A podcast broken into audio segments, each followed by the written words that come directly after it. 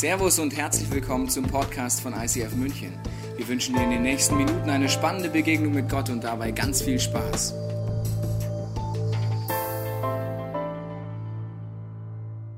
Herzlich willkommen zu unserer Weihnachtsserie. Sein Name ist. Herzlich willkommen in allen Locations. Am Anfang habe ich eine Frage an dich, auch in allen Locations, die zuschauen. Wer von euch hat eigentlich einen Spitznamen? Das mich mal. Wer hat einen Spitznamen? Wer hatte einen Spitznamen als Kind? Wer hatte noch nie einen Spitznamen? Du kannst nachher zu mir kommen, ich erfinde für jeden Menschen einen Spitznamen. Ich verspreche dir das. Ich bin ein bisschen verhaltenskreativ, was das angeht. Ich erfinde immer Spitznamen. Meine Frau ist relativ am Limit damit, weil ich habe schon dermaßen viele Spitznamen für sie gehabt, wo sie zwischendurch gesagt hat, zum Beispiel eins war mal, ich habe sie mal Mörchen genannt. Ich sage, wieso nennst du mich Mörchen? Habe ich grüne Haare, nicht orange? Nee, aber jetzt gerade passt. Ja, gut, das ist ein bisschen schwierig. Gut, wir waren schon da in Eheberatung.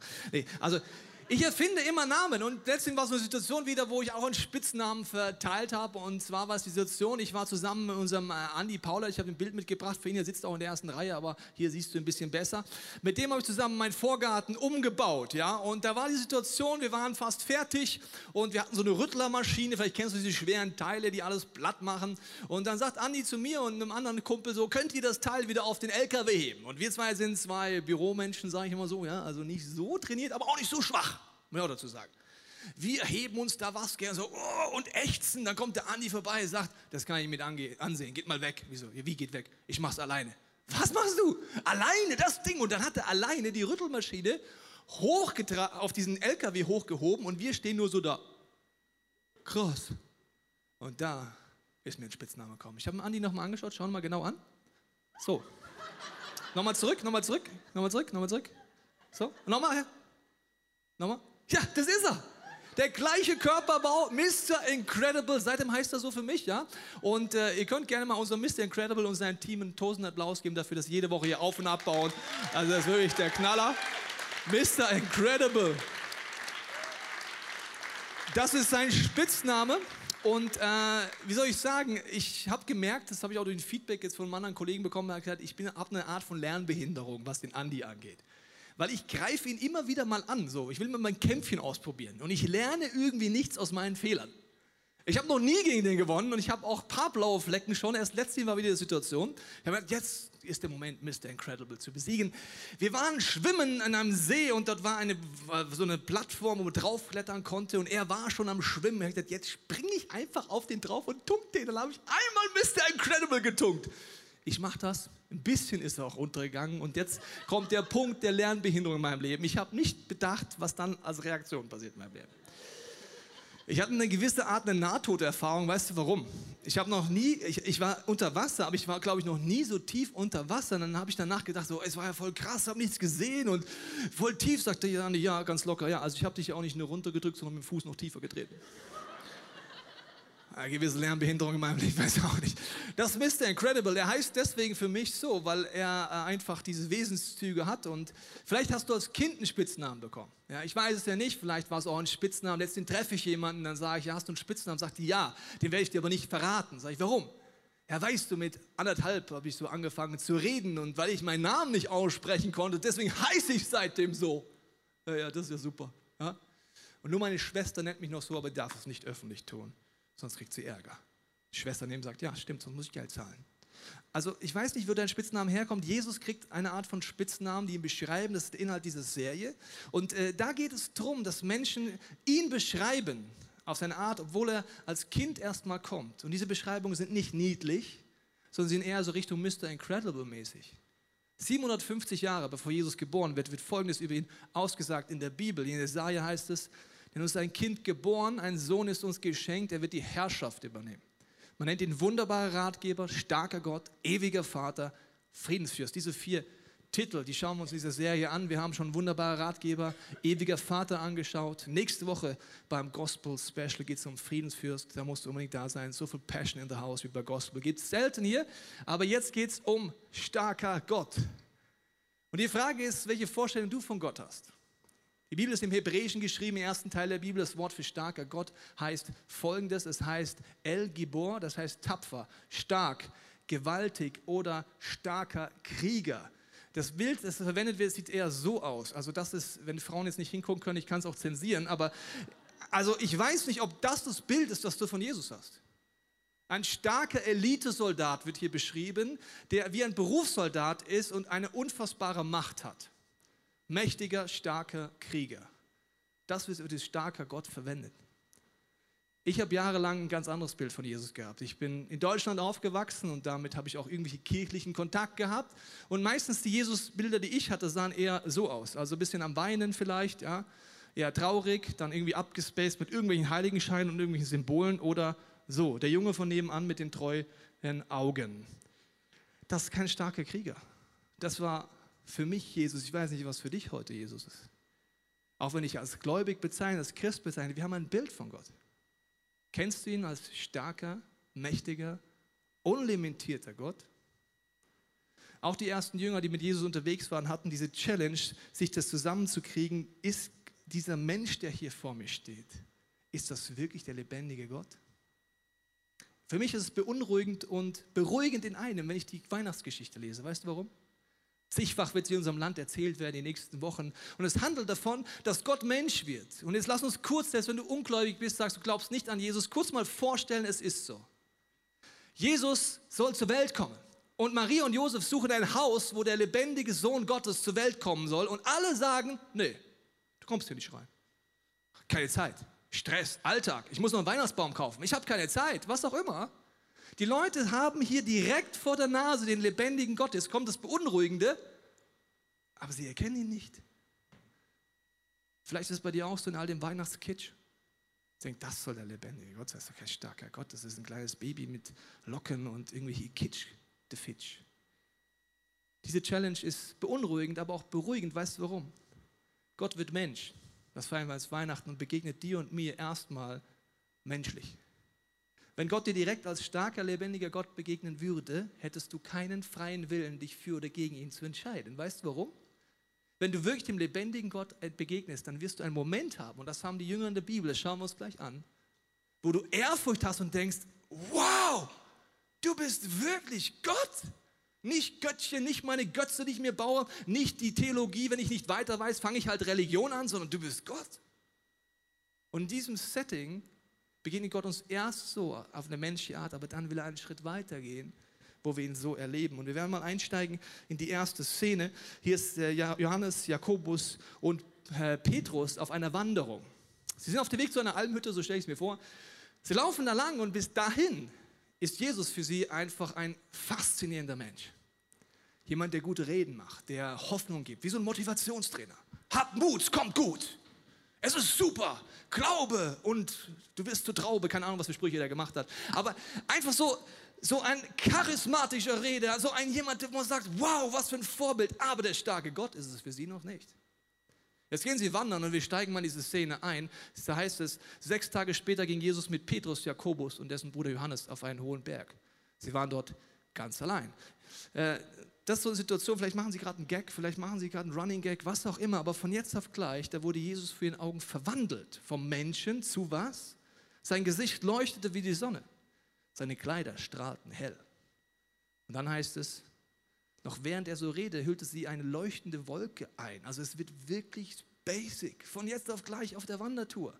Und aus der Wolke hörten sie eine Stimme, das ist mein geliebter Sohn. Gott sagt, das ist Gott, mit dem ihr hier gerade redet, der starke, mächtige Krieger, an dem ich meine Freude habe. Auf ihn sollt ihr hören. Es ist der wunderbare Ratgeber. Bei diesen Worten fielen die Jünger erschrocken zu Boden. Das war nicht bis in Kirche spielen, das war nicht bis in eine Predigt hören, das war einfach dem lebendigen Gott begegnen. Das ist eine komplett andere Nummer.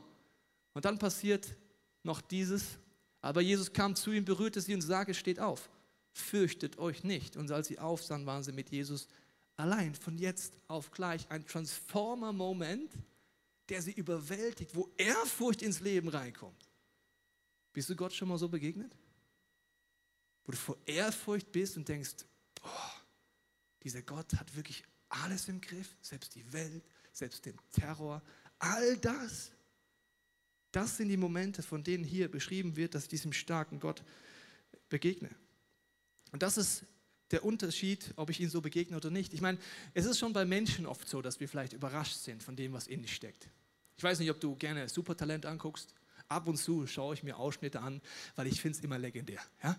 Wenn du es nicht kennst, da gibt es eine Jury, die ist immer gut aufgeteilt. Es gibt eine Frau, die fängt schnell an zu weinen. Das ist ganz wichtig für später die Werbung. Also egal, was da vorne passiert, die weint relativ schnell, weil sie so ergriffen ist, wenn da vorne was passiert. Das ist wichtig für die Emotionen. Da gibt es eher so einen Haut drauf Typ, der ein bisschen kritisch ist, ja, und dann noch der dritte, der halt dabei ist oder wer auch immer. Ne? So. Und dann gibt es Szenen, die sind gewaltig. Zum Beispiel kommt dieses kleine, dicke Kind mit fettigen Haaren auf die Bühne. Ihr denkt sich, was will der denn? Und auf einmal macht er von jetzt auf gleich Flickflacks und singt die Nationalhymne. Die Frau fängt an zu weinen. Sagt, der Junge, ich dachte, er wäre einfach nur dick und fettiger Jetzt kann der das. Also das ist super Talent. Ich weiß, du kannst mal angucken zu Hause, so ungefähr läuft das. Das heißt, die Leute sind vollkommen überrascht. Und was geht auf YouTube durch die Decke? Je mehr ich überrascht bin, was der da kann, desto mehr wird dieses Teil geklickt. Und das sind nur Menschen. Und statistisch ist es so gesehen, dass wir sehen, dass hier Leute, Leute im Raum sind und du kannst irgendwas. Vielleicht weißt du es schon, vielleicht weißt du es auch noch nicht, weil du es noch nie gemacht hast. Und deswegen werden wir jetzt heute ICF Supertalent suchen. Ja, das geht ganz einfach. Ich sage es dir kurz, ich habe hier drei Umschläge mit drei Aufgaben. Und wir werden einfach unseren Moving Head einschalten, der wird per Zufall irgendjemand anleuchten, ne? ist klar. So, zu dem werde ich dann gehen und der darf einen hier ziehen. Wir schließen bitte die Türen, dass keiner abhauen kann, danke. So, der kann eins hier ziehen und es gibt einfach nur die Challenge, du musst es machen. Okay, alles klar? Okay, wir fangen jetzt mal an mit der ersten Zufallsspot. Ich gehe schon mal in die Menge. Das ist der Moment, wo Leute anfangen zu beten. Selbst Atheisten im Raum sagen, Gott, bitte nicht mich. Ja, wir schauen mal, wo es hingeht. Wenn mehrere Leute angeleuchtet werden, dann nehme ich einfach den, der am meisten schwitzt. Ich schaue mir mal hier. Oh, da hinten. Zufallsgenerator. Das ist jetzt natürlich interessant. Ich komme mal zu dir. Sag mal deinen Namen. Jonas. Jonas, schön. Ja, es hat dich ausgewählt. Super, freut mich für dich. Zieh mal einen Umschlag bitte. Okay, machen wir auf, schauen rein. Deine Aufgabe ist, singe uns ein klassisches Lied. Ja. Verstanden die Aufgabe? Ist ja nicht so schwer. Ne? Okay, ich halte dir das Mikro bei drei dann. Ja? Eins, zwei, drei. Geselle, wollen wir uns in Kutten hühlen die Welt dem lassen, den sie mag ergötzen. Ergötzen? Ja, Wahnsinn! Ja, krass. Respekt, Jonas. Okay, nochmal Zufallsgenerator, nochmal bitte, wir starten ihn nochmal. Ich finde, mal gucken, wer jetzt dran ist. Also ich habe noch zwei sehr schöne Aufgaben, muss ich euch sagen. Bin gespannt, wo er jetzt stehen bleibt. Man ist immer dankbar, wenn er nicht gerade über einem ist, gell, das Scheinwerfer, oder? Oh, da sind einige angeleuchtet, das gefällt mir jetzt. So, mal gucken, wer am meisten schwitzt. Ich nehme dich mal. Da hinten, du, du schwitzt. Wer heißt du? Matthias. Matthias, sehr schön. Du hast die Aufgabe verstanden. Zieh mal bitte einen Umschlag. Ich lese ihn dann vor. Den willst du? Gut. Bist du dankbar, dass du nicht dran bist? Du auch? Du kannst Gott danken nachher im Worship. Warte mal. So, du hast eine ganz einfache Aufgabe tanze uns etwas vor. Freust du dich? Okay. Ja, also willst du noch nicht vorbereiten kurz? Willst du gleich anfangen? Vorbereiten. Okay, ich gebe dir so ungefähr anderthalb Minuten, dich darauf einzustellen und dann wirst du eins. Einfach, Tanz ist ja nicht so schwer. Ich finde Arie fand ich jetzt schwieriger. Okay, also Matthias, deine Zeit. Ich gebe dir kurz Zeit noch. Letzter Zufallsgenerator. Mal gucken, wen wir jetzt noch nehmen. Letzte Aufgabe gerecht fände ich, wenn hier vorne jemand mal dran wäre. Oder? Was sagt ihr? Oh, wieder viele angeleuchtet. Das gefällt mir jetzt auch wieder. So, sehr schön. Ich nehme dich. Wie heißt du? Ich bin der Jürgen. Jürgen, herzlichen Glückwunsch. Du heißt auch Jürgen, das wäre lustig gewesen. Dich kenne ich ja. So, machen wir hier mal auf. Nimm doch den. Nimm doch den. Ich, ich, ich zeig's dir mal dann. Spiele ein Lied auf einer E-Gitarre. Ja, meine, wenn du es nicht kannst, machst du einfach Luftgitarre, komm mal mit, das ist kein Problem. Also, ich habe dir hier eine Gitarre vorbereitet, die schwarze, die nimmst du jetzt einfach mal. Ja, kommst zu mir, umhängen, hast du ja schon mal im Fernsehen gesehen. So, das nächste ICF Supertalent ist der Jürgen. Also, wenn du willst, kannst du auch ein Solo machen oder so, das geht auch. Oder einfach was spielen, okay? Ja? Plektrum? Ah. Okay.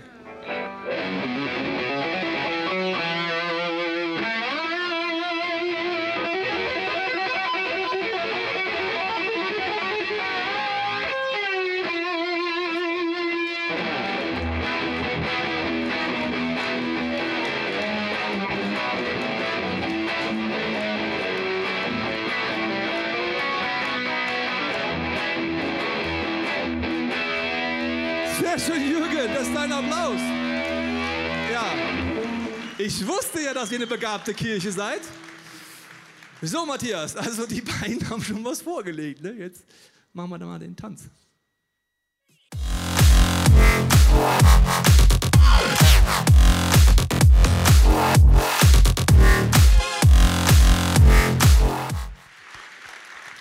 Nicht schlecht, Matthias, muss ich dann sagen. Also das waren jetzt einfach Menschen, die in der Mitte saßen und irgendwas können, mit dem man vielleicht nicht gerechnet hat oder gar nicht auf die Idee kam. Und das waren jetzt aber einfach nur menschliche Dinge. Für die Jünger ist es noch viel krasser, weil es nicht nur was Menschliches ist, sondern es wird übernatürlich von jetzt auf gleich. Dieser Transformer-Moment, den der Matthias jetzt gerade hatte, ist bei ihnen auf, das ist ja wirklich Gott, das ist der mächtige, starke Gott. Ich hätte gar nicht damit gerechnet. Als ich frisch mit Gott unterwegs war, als ich diesen Jesus zum ersten Mal kennengelernt habe mit 19 und gemerkt habe, eine lebendige Gottesbeziehung ist möglich, habe ich an ihn geglaubt. Ich habe auch viel gebetet, aber ich habe nicht wirklich zu jedem Zeitpunkt damit gerechnet, dass er ein mächtiger und starker Gott ist. Wir waren dann nach einem halben Jahr, als ich mit Jesus unterwegs war, waren wir in Sri Lanka und ich werde es nie vergessen. Wir waren in meinen Gottesdienst eingeladen und die Pastorin, die gepreacht hat, wollte uns Deutsche, wir waren vier, alle um die 19 Jahre, wollte uns herausfordern. Ja, und dann sagt sie nur dann so in der Predigt, ja, liebe Freunde hier im Gottesdienst, hier in Sri Lanka, wir haben Freunde aus Deutschland da. Wir sitzen hier vorne. Ich so, ja, hallo, sind wir? Ja, schön. Sagt sie, ja, und die sind besonders, haben Autorität von diesem Gott und sie wollen heute für Wunder in deinem Leben beten. Ich sage zu meinem Freund auf Deutsch, hat die gerade gesagt, wir sollen für Wunder beten?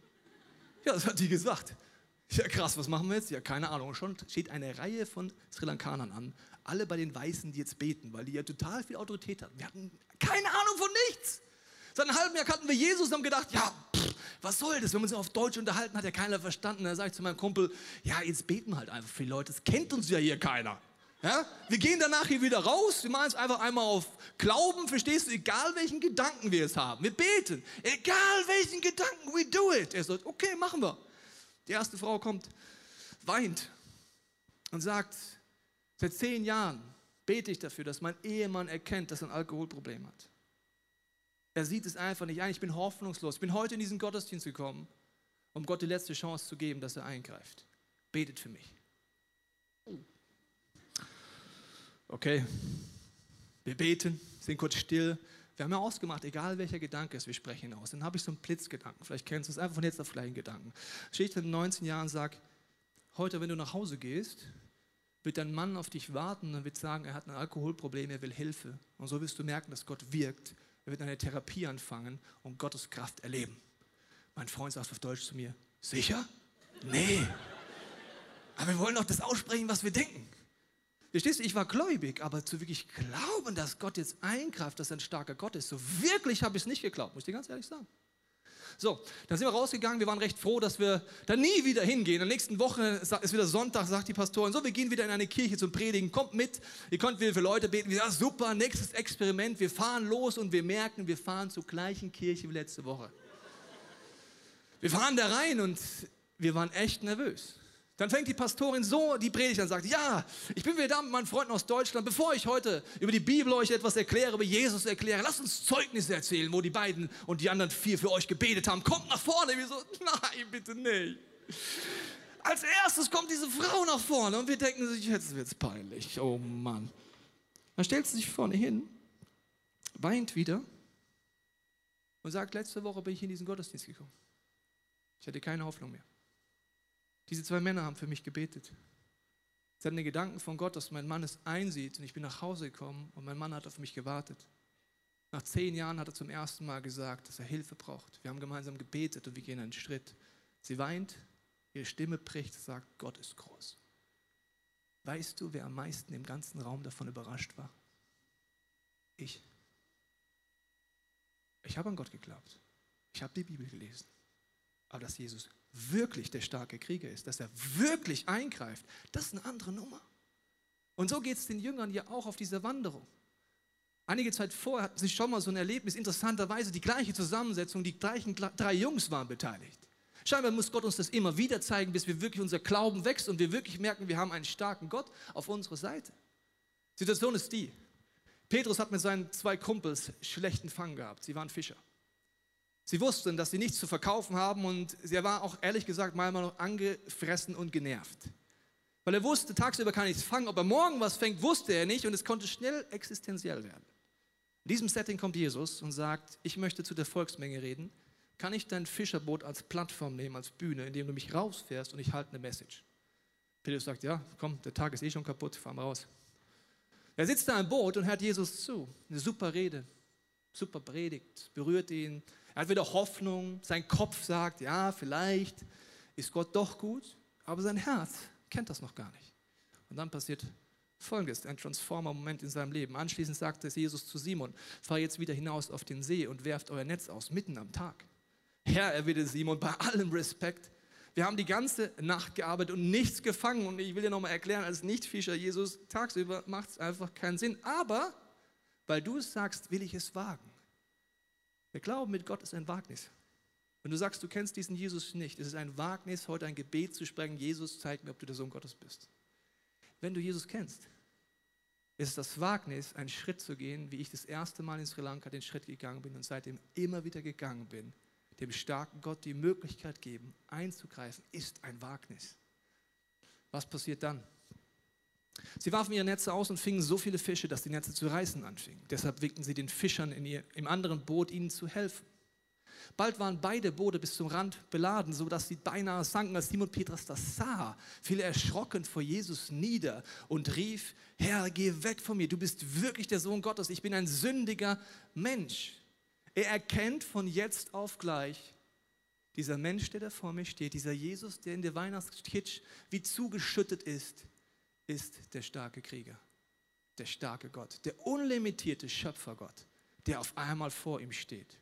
Und alle anderen Fischer waren fassungslos über diesen Fang. Auch Jakobus und Johannes, die Söhne des Zebedeus, die Simon bei der Arbeit geholfen hatten, aber Jesus sagte zu Simon, fürchte dich nicht. Auch hier wieder dieser Ehrfurchtsmoment. Hast du den schon gehabt? Traust du dich heute ein Gebet zu sprechen, ein Wagnis, Gott, ich möchte so einen Moment mit dir haben? Jesus, zeig mir, ob du wirklich unlimitiert bist. Wenn du diesem Gott begegnest, verändert dein Leben. Es verändert deine Perspektive auf Probleme, es verändert deine Perspektive auf Herausforderungen. Ich habe das gemerkt, einige Jahre später nach diesem Erlebnis in äh, Sri Lanka, habe ich wie auch wieder so einen nächsten Step gebraucht, wo Gott mir im nächsten Level zeigt, dass er stark ist. Wir hatten die Idee und den Traum, meine Frau und ich, eine neue Kirche anzufangen, vor circa zwölf Jahren. Der Traum war, dass unsere Freunde Gott kennenlernen, dass sie kommen können und dass sie mit Gott eine Beziehung aufbauen können, die ständig wächst und sie herausgefordert sind. Also sind wir nach Zürich gegangen zum ICF, zu einer Ausbildung. Wir haben gebetet und haben Gott gesucht, haben Gott, mit welchem Team fangen wir denn diese Kirche an? Wir sind zu zweit, das ist nicht so viel Gott. Und dann hatten wir eine Gedanke, eine Liste von Menschen. An Nummer eins und Nummer zwei standen meine besten nichtchristlichen Freunde seit der fünften Klasse. Ich habe sie hingeschrieben und habe gedacht, ja, es ist einfach so ein Gedanke gewesen. Genau wie für diese Frau zu beten. Das war einfach nur so ein menschlicher Gedanke. Ich schreibe das hin. Meine Frau hat den gleichen Gedanken. Wir stellen es den anderen Pastoren vor und sagen, ja, das ist unser Team. Das Problem ist, Nummer eins, Nummer zwei sind Hardcore-Atheisten. Dann sagen sie, ja, um den wollte Kirche bauen? Ja, weiß auch nicht. Seit acht Jahren bete ich schon für die. Da passiert irgendwie nichts. Aber wir haben den Schritt wieder gewagt in meinem Herzen, je nach Level, wie du Gott schon erlebst, ist oft Zweifel. Aber ich habe es gewagt. Ich habe gesagt, okay, wir laden sie ein. Schlimmer wird es nimmer. Vorher finden sie Jesus scheiße, finden sie danach immer noch Jesus scheiße. Was soll's? Schlimmer wird es nimmer. Also haben sie eingeladen, gebetet, gefasst und ich werde es nie vergessen, vor zwölf Jahren an Ostern, am Freitag kommen sie an, sagt die Frau gleich am Anfang. Ich wollte euch nochmal sagen, ne? also ich finde Gebet schizophren, weil man redet ja mit jemandem, der gar nicht da ist. Okay? Und was sagst du dazu? Da sagt der Mann, ja, also ich habe mich noch mit Ostern beschäftigt und Auferstehung. Das ist ja der größte Schwachsinn der Welt. Und denke ich mir so innerlich, jetzt wird es interessant. Also schizophren ist beten, Jesus ist doof, existiert nicht. Jesus, wie soll das denn was werden? Und unterwegs an diesem Wochenende haben wir dann erzählt, dass wir eine Kirche anfangen wollen und am Sonntag waren wir im Gottesdienst. Mein Freund hat zwei Stunden nichts geredet. Das war der einzige Tag in meinem Leben seit der fünften Klasse, wo er zwei Stunden geschwiegen ist. Das kann der eigentlich gar nicht. Sein Name ist Sebastian Wohlrapp, hat letzte Woche hier gepredigt, der kann gar nicht schweigen. Zwei Stunden hat er nichts gesagt und ich habe in mir diese Zweifel und diese Ängste gehabt, weil ich in dem Moment wieder trainieren musste, ist Gott wirklich stark? Weil im Moment wirkt es so, als wäre es nicht. Weil meine Perspektive ist erstmal so wie die von den Jüngern. Genau glaube ich wie deine. Wir sehen ein Problem. Wir sehen eine Krankheit. Wir sehen eine Herausforderung Und unsere Perspektive ist nicht immer, dass wir sagen, jetzt kann Gott eingreifen. Super, gute Voraussetzung. Jetzt kann Wunder passieren. Meistens geht es uns so, dass wir eher traurig werden, uns zurückziehen, ängstlich werden. Und es ist vielleicht so, wie wenn das dein Leben wäre und du denkst dir, in meinem Leben sieht es eher dunkel aus.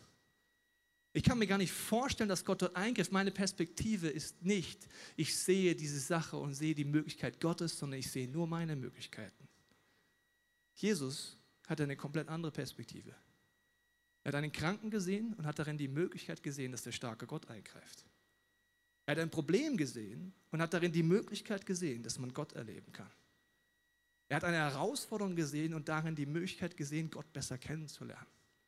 Er hatte nicht diese Perspektive, die wir oft haben, wo wir Ängste und Zweifel haben und wo wir den Grund nicht sehen und vielleicht nervös werden. Und das Erlebnis mit unseren Freunden hat mir das geholfen, immer wieder zu sagen, okay Gott, aber ich bin schwach. Ich glaube, das ist der nächste Glaubenslevel für mich. Dass jemand, wo ich seit acht Jahren für bete, weil ich mir so sehr wünsche, dass Gottes Liebe kennenlernt, dass er dir begegnet. Am Sonntagabend sagt dann meine Frau, mutig wie sie ist, können wir noch für euch beten? Ich denke mir, Frau, du bist lustig. Die denken, es ist schizophren zu beten. Aber machen wir. Ja? Sagen sie, ja. Ist okay, cool. Beten für sie. Und am Montagmittag bekomme ich eine E-Mail. Da steht drin, liebe Frau, lieber Tobias, in dem Moment, wo wir in Zürich ins Flugzeug gestiegen sind, haben wir uns entschieden, mit euch Kirche zu gründen, egal wo auf der Welt. Wir haben es unserer Firma schon jedem gesagt, dass wir unsere Firma aufhören müssen und umziehen müssen. Die denken, wir sind verrückt. Aber wir wollen euch mal fragen, ob ihr uns überhaupt dabei haben wollt. Ich lese diese Mail und weißt du, was erschreckenderweise mein erster Gedanke war? Die haben was falsch verstanden. Ich sage, Frau, die, die, haben was falsch verstanden. Ich, ich rufe die mal an. Servus, Basti, du, ist Verena auch da? Ja gut, mach mal auf laut. Ich habe eine Frage. Also ihr habt schon verstanden, es geht um eine Kirche. Ja, ja, haben wir verstanden. Also Jesus Christus, ja, Beziehung zu dem. Ja, ja, haben wir verstanden. Ja, kennt ihr den schon? Ja, nee, aber wir werden ihn ja dann kennenlernen. Okay, und ihr wollt jetzt wirklich umziehen? Ja, alles klar. Wir haben, sagen, viermal hören wir auf, wir ziehen um. Ich denke mir, ihr seid jetzt schon krasser drauf als ich nach sechs Jahren Christsein. Warum? Meine Perspektive muss lernen, Gottes Möglichkeiten zu sehen, wenn ich ihn zwischendurch nicht sehen kann. Und das hat Jesus vorgelebt mit seinem ganzen Leben, diese Perspektive in unserem Leben und sagt, wenn wir ihm nachfolgen, wenn du ihn kennst, kann sich das auch ändern. Das Problem wird auf einmal zur Möglichkeit, dass Gott eintreibt. Der Sturm in deinem Leben bedeutet nicht sicherer Tod, sondern bedeutet, du wirst Gottes Wesen in neuen Dimensionen am Ende erlebt haben. Das heißt, einen starken Gott zu kennen. Ich weiß nicht, wie es dir geht, wenn du das hörst. Für mich war es eine Situation, wo ich das wie eintrainieren musste, wieder auf dem nächsten Level. Und zwar hatte ich den Wunsch vor circa zwei Jahren, äh, wie schon fast beerdigt, Bücher zu schreiben. Weil du musst Folgendes wissen ich kann gut reden, ich kann gute Struktur machen, aber schreiben ist so nicht so meine Sache, muss ich ganz ehrlich sagen. Meine Deutschlehrerin hat mal unter meinen Test geschrieben, Teilchen Doppelpunkt. Wenn ich könnte, würde ich in jede Notstufe abstehen, sie würden keine 6 bekommen, sondern eine 7. Die war ein bisschen frustriert von mir, von meiner Schreibung. Kreativ war ich schon immer, aber Rechtschreibung und vergiss es. Okay, habe ich gesagt, Jesus, du weißt, ich wünsche mir, dass wir Bücher schreiben als Team dass du als Kirche ein Team stehst. Ich wünsche mir, dass alle Einnahmen wieder in die Kirche zurückgehen. Aber du weißt, ich habe nur einen Puzzleteil einer Begabung. Und wenn du mir in dieser Woche nicht jemanden schickst als starker Gott, du kannst das machen. Sieben Tage Zeit, werde ich keine Bücher mehr schreiben. Warum? Ich habe das Problem als Chance gesehen durch die vielen Erfahrungen in meinem Leben. Gott, jetzt kannst du als starker Gott einsteigen. Unser Geschäftsführer Clemens hat mitbekommen, hat echt Mitleid mit mir gehabt. Gesagt, also ich kann auch dir helfen, Tobias, wenn es ganz schlimm wird. Er hatte wirklich Mitleid mit mir gehabt. Da habe ich gesagt, nee, Clemens, passt schon. Da kommt jemand oder es kommt keiner. Dann war die Dankesparty. Und meine Frau, äh, sie wird einen Erlebnisbericht vorlesen von einer Freundin von ihr, die Jesus kennengelernt hat. Und sie konnte nicht da sein. Und sie schreibt den Text, wie sie Jesus kennengelernt. Ich sitze in der ersten Reihe und ich denke nur eins. Genauso müssen meine Bücher klingen. Ich rufe diese Frau an und sage dann später, also ja, du, ich habe eine ganz tolle Idee. Wie wäre es, wenn du mit mir die Bücher schreibst? Sie sagt, ja, ich bin keine Autorin, ich komme vom Fernsehen. Sag ich, ja, noch besser. Weil die Bücher in meinem Kopf, die haben eigentlich mit Büchern gar nicht viel zu tun, sondern sie sind wie ein Blockbuster. Es geht gleich los, kein Vorspann, geht rein und abwechslungsreich, kreativ. Ist kein SZ-Magazin mit so einem Text, sondern es ist abwechslungsreich. Ich brauche dich. Und Gott sei Dank hat Gott es in ihrem Herzen hervorgebracht. Wir haben damals das erste Buch gemeinsam gemacht, das Move-Buch. Es ist besser geworden, als ich jemals gedacht habe. Und diese Person ist die Claudia. Sie ist in diesem Buch auch drin und dieses Buch ist etwas geworden, was nur im Team möglich ist. Ein Buch, das man seinen Freunden schenken kann, die Gott nicht kennen, wo man selber ganz praktisch den Glauben erleben kann. Warum? Weil ein starker Gott hinter mir ist, der mein Puzzleteil nimmt und ein Team drumherum baut. Morgen passiert etwas, was meine Erwartungen betroffen hat. Morgen werden wir das nächste Buch vom ICF München rausbringen, ist das Roots Buch. Das ist ein Buch, wo noch mehr Teams mitgearbeitet haben und wir uns Fragen gestellt haben, wie ist Gott im Alten Testament anders als im Neuen Testament? Ist Gott eigentlich grausam? Hat er die Welt im Griff? Was ist mit Terror heute? Wer ist dieser Gott eigentlich? Was ist mit den Bünden? Lauter so Fragen. Und weil immer mehr in dieses Projekt reingekommen sind, ist dieses Buch ein abgefahrenes Wunder für mich. Warum? In diesem Gebet am Anfang habe ich gesagt, Jesus, hilf mir so zu sehen wie du. Es ist für mich eine Sackgasse, wo es nicht weitergeht, aber jetzt kannst du eingreifen. Und das hat mein Leben verändert. Und wenn du das Buch liest, mich überzeugt, dass auch dich anfängt zu verändern. Das ist wie eine Perspektive des Friedens. Es ist wie ein Mönch, von dem ich mal gehört habe. Dieser Mönch übernimmt ein Kloster. Und diese Verantwortung lastet auf seinen Schultern. Das Kloster wird größer und größer. Das ist genauso, wenn du Verantwortung hast in der Familie oder im Business oder egal wo. Und es wird immer größer. Und er sagt eines Tages, Gott, es ist zu viel. Ich kann das einfach nicht.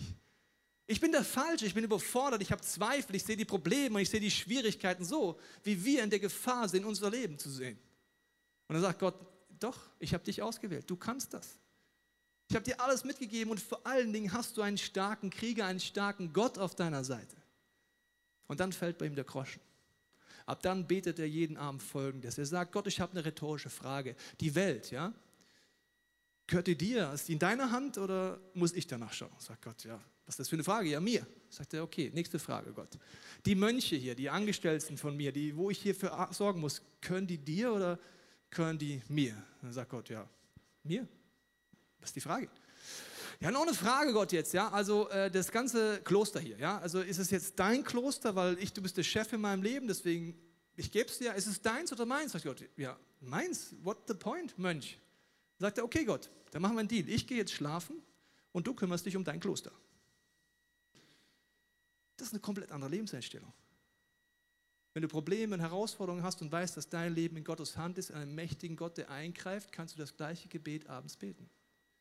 Sagen, Gott, ich gebe es dir ab. Es ist deine Familie am Ende vom Tag, deine Kirche, dein Business. Warum? Du bist der Chef in meinem Leben. Diese Perspektive ist sehr herausfordernd. Da sagt man vielleicht, ja, das ist ja nicht realistisch. Wenn man die Zeitung aufschlägt und vielleicht sich beschäftigt, denkt man sich, ja, aber der starke Gott, wo ist er denn dann?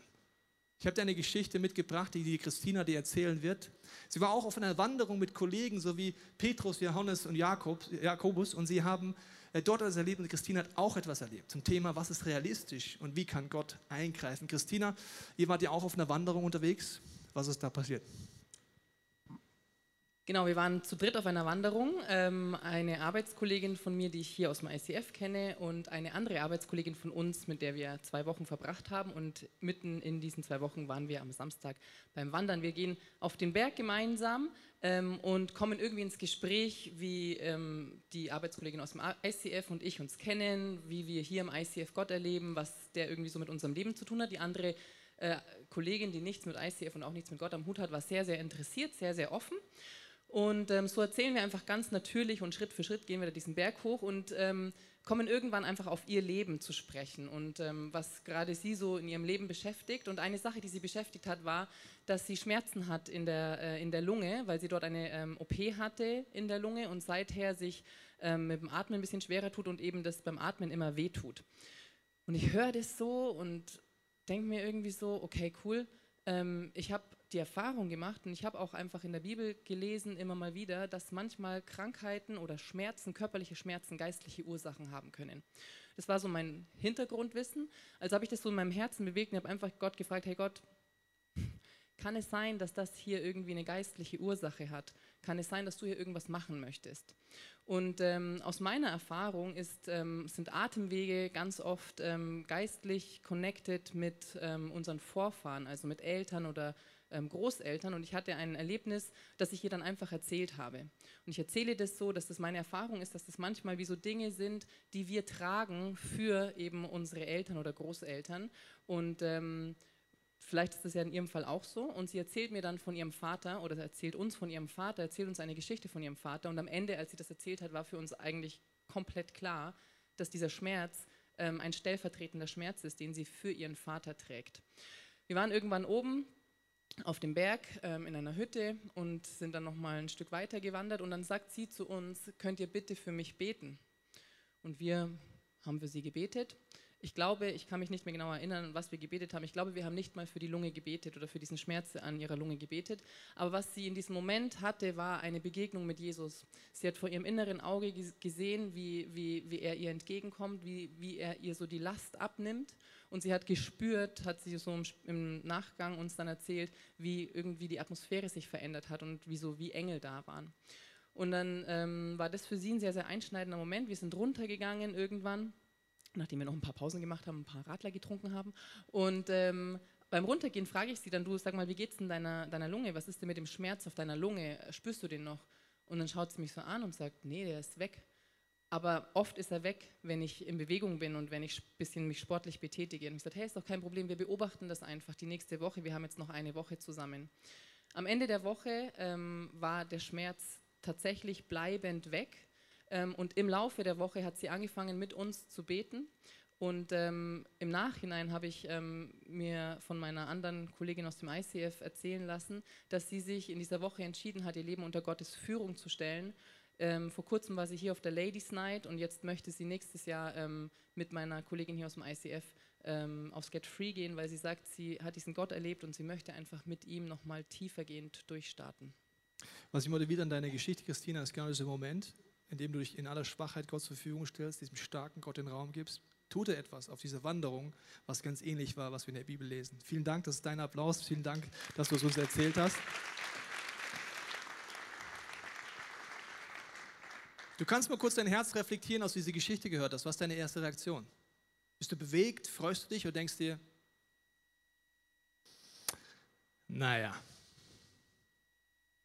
einer von zehn vielleicht, mein Leben nicht. Was ist realistisch? Ist es realistisch, mit Gott zu rechnen? Oder ist es realistisch zu sagen, er wirkt nicht? Jesus war überhaupt nicht weltfremd. Er war nicht rosa-rot geprägt. Er hat mitten in einem Setting gelebt, wo eine gewalttätige Besatzungsmacht, die Römer, sein Volk unterdrückt haben. Er war ständig umgeben von Kranken, von gebundenen Menschen, von Leuten voller Not. Egal, wo er hingekommen ist. Er war alles andere als weltfremd. Und selber heißt die Bibel, er war ganz Mensch und hat Dinge erlebt, Schicksalsschläge erlebt. Ich möchte an einem Beispiel zeigen, was ist, wenn du Gott nicht verstehst. Das ist die Situation, wo sein Cousin Johannes der Täufer wird gefangen genommen, mit dem ist er aufgewachsen, ist ein Freund von ihm und er wird aus diversen Gründen, kannst du zu Hause nachlesen, dann getötet und äh, hingerichtet. Und Jesus war 100% Mensch, das heißt, die Reaktion in ihm wird vielfältig emotional gewesen sein. Erstens verliert er einen seiner besten Freunde. Zweitens verliert er ihn, weil er straight mit Gott lebt und den damaligen Herrscher ein Feedback gegeben hat, was ungöttlich ist. Und er stirbt auch dafür, für das, wo Jesus für steht. Jesus kurz davor sein Ministry zu starten, dieser Freund hat ihn eingesegnet, er war wie der geistliche Vater für ihn und jetzt ist er tot. Das ist ein Schicksalsschlag. Was macht Jesus? Er zieht sich zurück.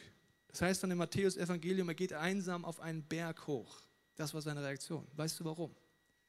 Wenn etwas passiert, was wir nicht verstehen, sind wir in der Gefahr, unser Gottesbild einfach zu verändern, unsere Theologie umzuschreiben. Das ist ein menschlicher Reflex, den hast du und den habe ich. Wenn Gott nicht das tut, was du willst, und der Meinung nicht bist, dass er ein starker Gott ist, fängst du an, seinen Charakter umzuschreiben weil du dieses Prinzip nicht kennst. Dann sagst du, ja, also weißt du, Gott ist halt manchmal da und manchmal nicht. Also in meinem Leben ist er nicht stark, aber in Afrika wirkt er. Was auch immer. Du fängst an, dein Glaubensbild zu verändern, das Wesen Gottes zu verändern. Warum? Dein Erlebnis passt gerade nicht zu einem starken Krieger und Gott. In der Gefahr bist du, bin ich, waren die Jünger. Und was macht Jesus? Er zieht sich genau dann zurück in die Einsamkeit. Und er macht nicht den Fehler, den wir so schnell machen, er tut es nicht auf diese völlig falsche Spur sich leben. Und in erster Linie merkt er, dass Jesus weiß, er braucht keine Antworten. Wenn in meinem Leben, schreck, Leben schreckliche Dinge passieren, habe ich in 20 Jahren mit Gott gemerkt, die Warum-Frage bringt mich gar nicht weiter. Die Warum-Frage werde ich sogar nie lösen können. Aber in meinem Herzen beginnt ein Kampf. Und jetzt ist der Punkt, warum ist es ein kriegerischer Begriff, dass Gott ein starker Krieger ist? Weil in meinem Herzen ist jeden Tag ein Kampf. Vertraue ich Jesus oder misstraue ich ihm? Habe ich Hoffnung oder habe ich Hoffnungslosigkeit? Sehe ich das Problem oder sehe ich Gottes Möglichkeit? Jeden Tag ist hier ein Kampf und zum Glück ist Jesus ein starker Krieger in meinem geistlichen Kampf hier drin. Was Jesus macht, er zieht sich zurück, weil er weiß, er muss das Wesen Gottes wieder neu sehen. Letzten Wochen waren wieder Situationen in meinem Leben, da musste ich mich zurückziehen und die Bibel aufschlagen. Und das ist etwas, wenn du Gott schon kennst, das sage ich dir jede Woche und Woche und Woche und Woche. Wenn du diesen geistlichen Kampf bestehen willst, ist das ein wichtiges Tool, dass du es aufschlägst, dass du sagst, Gott, zeig mir, wer du bist. Ich hatte einen Konflikt mit einer Person, ich habe einen Schicksalsschlag hinnehmen müssen und in beiden Situationen musste ich mich auf meinen Berg zurückziehen und sagen, Gott, ich werde meine Theologie nicht ändern. Ich muss dir begegnen. Das ist, was ich brauche. Ich muss wieder bei allem, was ich nicht verstehe, wissen, wie dein Wesen ist. Dass du gut bist. Und Jesus macht das. Und Jesus kommt nicht wieder und ist einfach nur wieder gut drauf, sondern er kommt mit dem neuen Level von Passion zurück für die Menschen. Ab dann heißt es im Matthäus-Evangelium. Bis dahin hat er nur Leute so geheilt, ab da hat es bereits belangt, wenn man ihn nur berührt hat. Das heißt, seine Autorität hat zugenommen, nachdem er einen Schicksalsschlag hatte und nicht abgenommen. Das ist eine Perspektive, die mich challenged und die mich herausfordert, Gott zu suchen, gerade dann, wenn du in einer Situation bist. Und dieser starke Krieger ist da. Aber ich muss ihn einladen, immer wieder die Bibel aufschlagen. In der Offenbarung kannst du zu Hause nachlesen, Offenbarung 1 erlebt dann Johannes nochmal einen ganz anderen Level von dem lebendigen Gott. Aber meine Frage ist heute an dich, wo stehst du mit diesem Gott? Ich glaube, die meisten von uns haben die Challenge, wir müssen neu denken über Gott, egal ob du dich als Christ bezeichnest oder nicht. Und ich möchte es dir am Ende zeigen, an diesen Flüssigkeiten zusammen mit der Tabea, die mir dabei hilft. Wenn du sagst, mein Leben sieht gerade eher so aus, ja, meine Gedanken, vielleicht hast du auch Dinge erlebt, wo du dein Gottesbild einfach verändert hast danach, angepasst hast. Dann ist es wie dunkler geworden in deinem Leben, hoffnungsloser und vielleicht trauriger. In unserem Leben ist es oft so, dass vielleicht am Anfang es so aussieht, sehr klar, und dann kommen, passieren Dinge in unserem Leben und das beeinflusst einfach mein Wesen, meine Gottesbeziehung. Und wenn wir nicht aufpassen, diese Prinzipien nicht ernst nehmen, wird es dunkler in meinem Leben. Und ich verliere in meinem Herzen den Krieg. Wenn du aber weißt, dass dieser starke Krieger da ist, Jesus sagt, er ist derjenige, der uns wie seine Kraft, seine Auferstehungskraft gibt. Wenn wir ihn bitten, dann fängt er an, mit seinem Wesen wieder neu zu wirken. Gerade da, wo wir ihn nicht verstehen. Gerade da, wo es dunkel ist, wie es Jesus auf diesem Berg macht. Und es wird wieder hell in meinem Leben. Es beginnt ein Prozess. Es wird heller und heller und heller. Das ist das, was Jesus dir und mir anbietet. Ich brauche das immer wieder. Und ich glaube, du auch. Buße tun in der Bibel heißt umdenken. Und du hast heute die Möglichkeit, Gott zu sagen, ich will neu umdenken. Vielleicht zum allerersten Mal diesem Jesus zu sagen, Jesus, wenn es dich gibt, zeig es mir.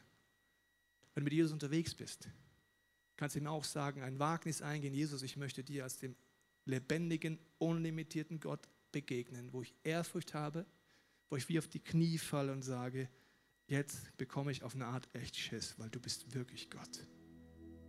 Und je öfter du ihn so erlebst, desto mehr werden Krankheiten, Tod, Verlust,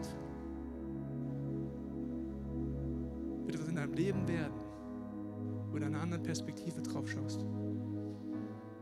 Ich glaube, es sind Leute heute im Raum und in den Locations. Du brauchst dringend nächste Woche diesen Moment, dass du zurückziehst, deine Bibel aufschlägst und sagst, Jesus, ich habe mein Glaubensbild verändert.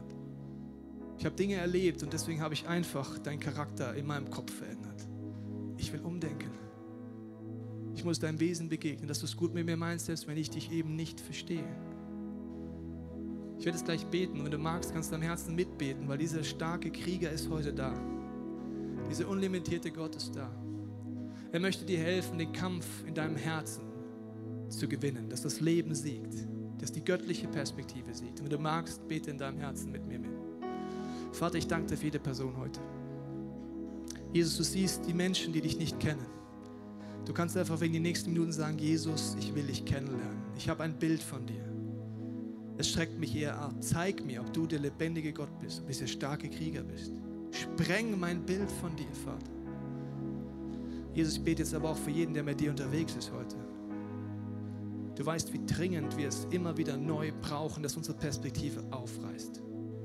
Über unser Leben hinaus, über unsere Probleme hinaus, über die Herausforderungen dieser Welt hinaus, über das, was ich in den Nachrichten sehe, hinaus, dass ich dich wieder sehe als der lebendige Gott, der alles im Griff hat, der wirkt, den ich, solange ich auf dieser Welt bin, nie 100% verstehen kann, aber mein Herz kann dein Wesen kennen, selbst in den größten Herausforderungen. Darum bitte ich dich für mein Leben.